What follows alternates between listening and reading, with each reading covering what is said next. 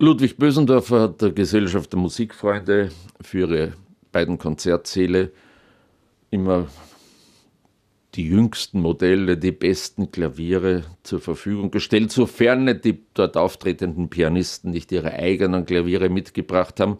Und das waren dann vielleicht wiederum Bösendorfer Klaviere.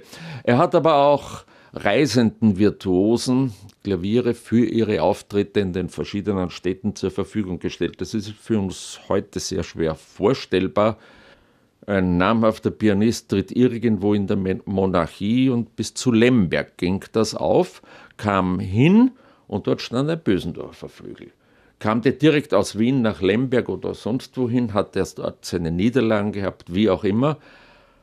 Das war ein Service, Bösendorfers an seine, für seine treuen Pianisten, aber natürlich auch wiederum ein Marketing-Gag. Aber es waren nicht nur die äh, Auftritte, für die Bösendorfer Klaviere zur Verfügung gestellt hat, sondern auch für die Sommerfrischen der Komponisten wie der Pianisten.